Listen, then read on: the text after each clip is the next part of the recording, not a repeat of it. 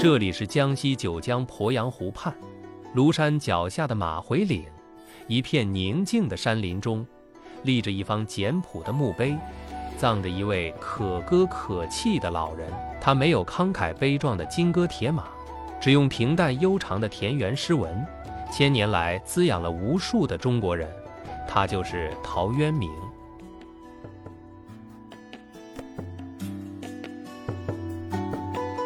他的祖上也曾阔过，曾祖父陶侃出力奋发，从异界布衣，成为统帅长江中游数省的开国元勋，留下陶侃搬砖的励志典故。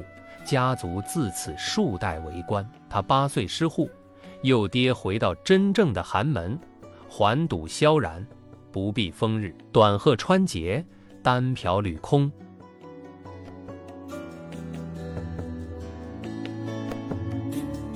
为了生活和理想，他二十九岁在新再奔，踏入官场，在江州刺史王凝之手下任祭酒，仕途起点不低。李白、杜甫的青年时代是大唐盛世巅峰，二人才华横溢，虽竭力奔走，四十岁前依然蹉跎于江湖。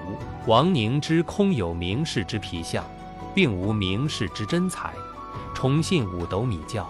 成天神神叨叨，不理政事，《世说新语》中借用他妻子有永续之才的谢道韫的评价：“不义天壤之中，竟有王郎。”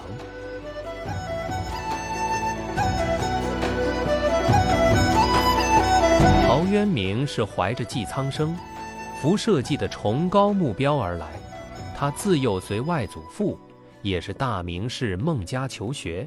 难免也有名士之气。孔子说：“狂者进取，倦者有所不为也。”他年轻气盛，道不同不相为谋，跟着这样的酒囊饭桶上司，能干出什么业绩呢？没待多久，他就愤而辞职。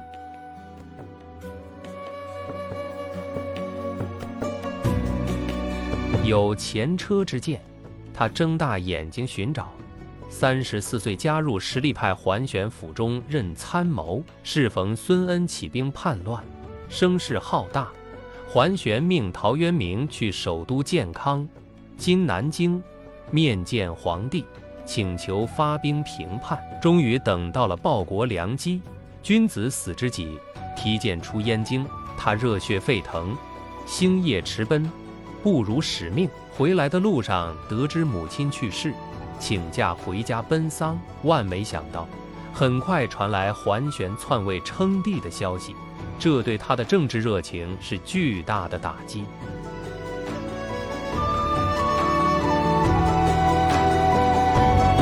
首母丧期末满，大将军刘裕召他出山讨伐他的前领导，桓玄很快被消灭，前门驱狼，后院进虎。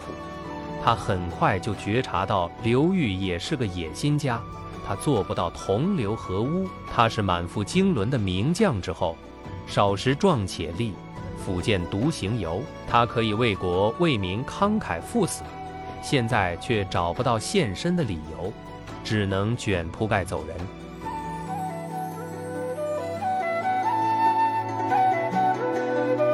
一眨眼，四十岁。奔波官场十余年，几番东扑西颠，天地苍茫何处去？他转投到建威将军刘敬轩麾下。当时朝纲黑暗，刘敬轩受皇帝猜疑，同僚排挤，只得请求辞职，而且让陶渊明去京城面呈。他第二次面见皇帝，皮之不存，毛将焉附？建威将军都辞职了。他一个小参谋还待着干嘛？这次是被迫下岗。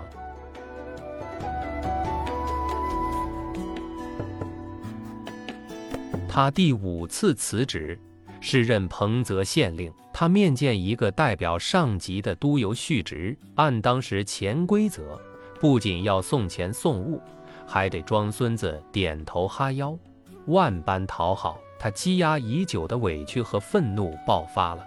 发出了“吾不能为五斗米折腰，全全是乡里小儿鞋”的悲叹，声音不大，却穿云裂石，穿越了千年渺远的时空。他只干了八十来天，解印回乡，顺带写了一篇光耀千年文学史的辞职报告《归去来兮辞》。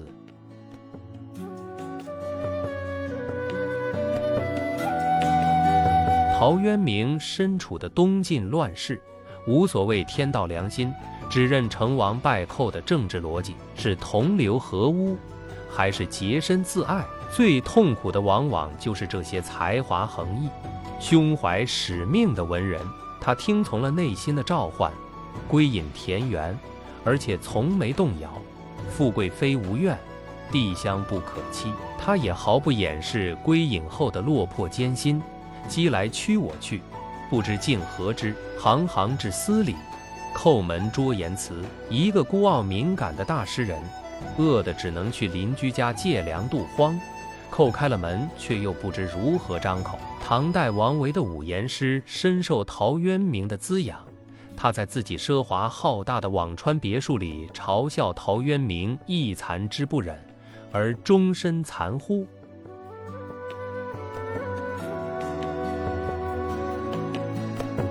王维身处大唐盛世，官运亨通，生活优渥，哪能理解陶渊明内心的痛苦挣扎？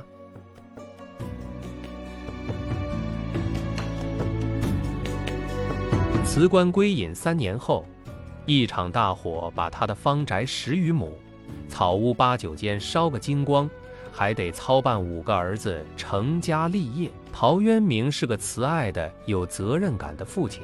他政治高洁，十三年为官攒下的一点家业很快耗尽。他刚隐居时，是沉浸式体验农家生活的潇洒诗人，登东皋以书啸，临清流而赋诗，如此坐吃山空，变故不断，又离不开酒。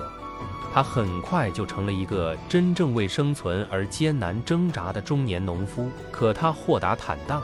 在艰辛的人间寻觅真情和浅隐的诗意，相见无杂言，但道桑马长，晨兴里荒秽，待月荷锄归。他甚至只用三百余字，就创造出一个让人心驰神往的精神家园——桃花源。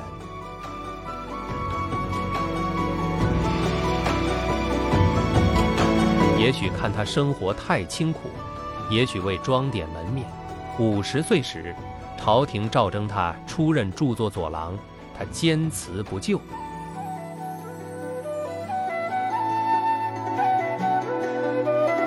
公元四百二十七年的隆冬，风也萧萧，雪也飘飘，江山易主。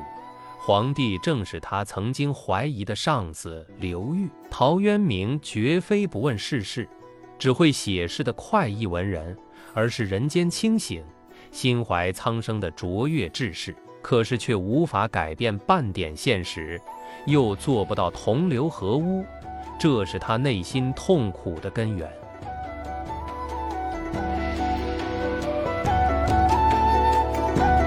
江州刺史谭道济亲自提着酒肉探望，请他出山为官，赶紧离开眼前这不避风雪。荒凉破败的田园，这位朝廷高官无法理解，这样的生活，陶夫子居然能找到诗意。更无法理解的是，陶渊明不但艰巨不就，连礼物都不收，不久就在贫病交加中去世，走完了六十二年悲心交集的人生，死去何所道？托体同山阿。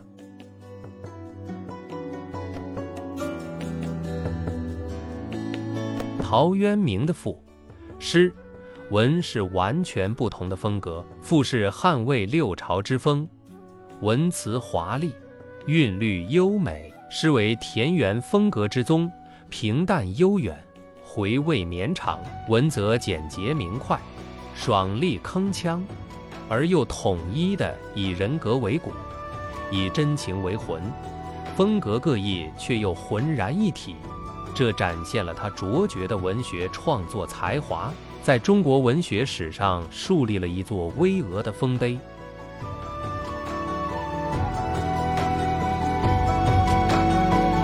当峨冠博带随风而去，茅屋草堂坍塌成墟，他的生命之旅令人浩叹。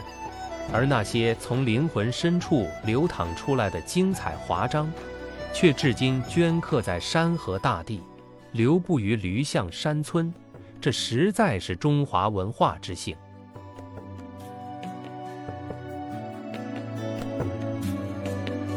秋风浩荡，落叶满山。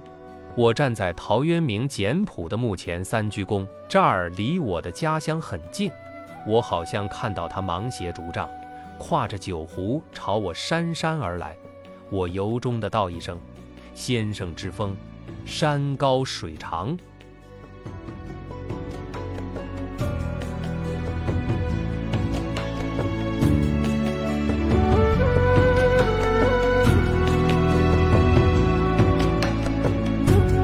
吕有德再拜陶渊明，分享完了。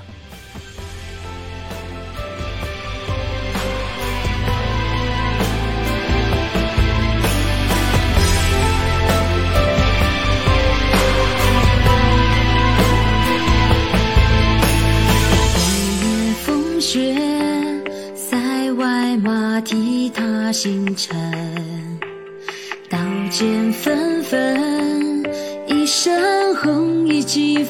读美文，品人生，看世界，打开心灵的锁。小伙伴们，下期再见。我用生命写下来世相见不得。